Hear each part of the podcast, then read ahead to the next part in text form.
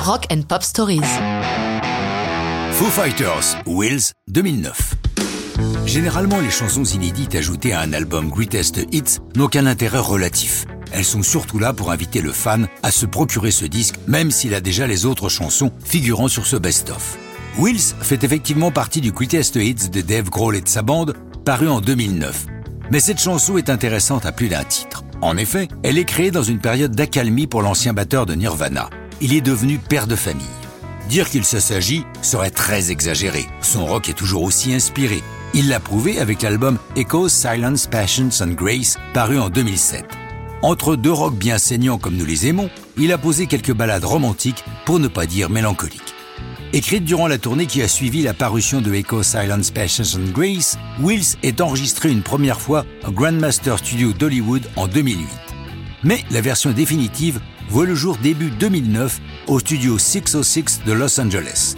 Grohl a retrouvé dans une soirée son vieux complice Budge Vig, ancien batteur de Garbage et surtout producteur du légendaire album Nevermind de Nirvana. Sur la proposition de David, dans le studio personnel du groupe, c'est Budge Vig qui est à la production de cette chanson et de World Forward, l'autre inédit du Greatest Hits des Foo Fighters. Selon certains critiques, Wills sonne plus comme du Weezer que comme du Foo Fighters. Ça se discute, mais pourquoi pas. Mais ce qui est surprenant avec cette chanson, ce sont les circonstances de sa première prestation publique. Elle a lieu le 4 juillet 2009, jour de l'Independence Day. Les Foo Fighters sont invités par le président Barack Obama à se produire sur la pelouse sud de la Maison Blanche devant un aréopage de 1500 militaires d'actives et de leurs familles, mis à l'honneur par le président en ce jour de fête nationale américaine.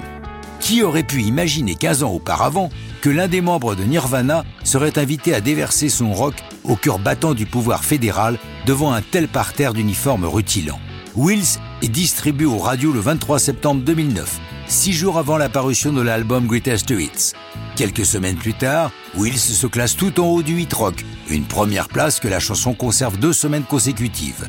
Wills a permis à Dave Grohl de renouer avec Budge Vig. Il va retravailler avec lui en 2010 pour l'album suivant Wasting Light, disque sur lequel il retrouve également Chris Novoselic, son ami et ancien bassiste de Nirvana. Mais ça, c'est une autre histoire de rock'n'roll.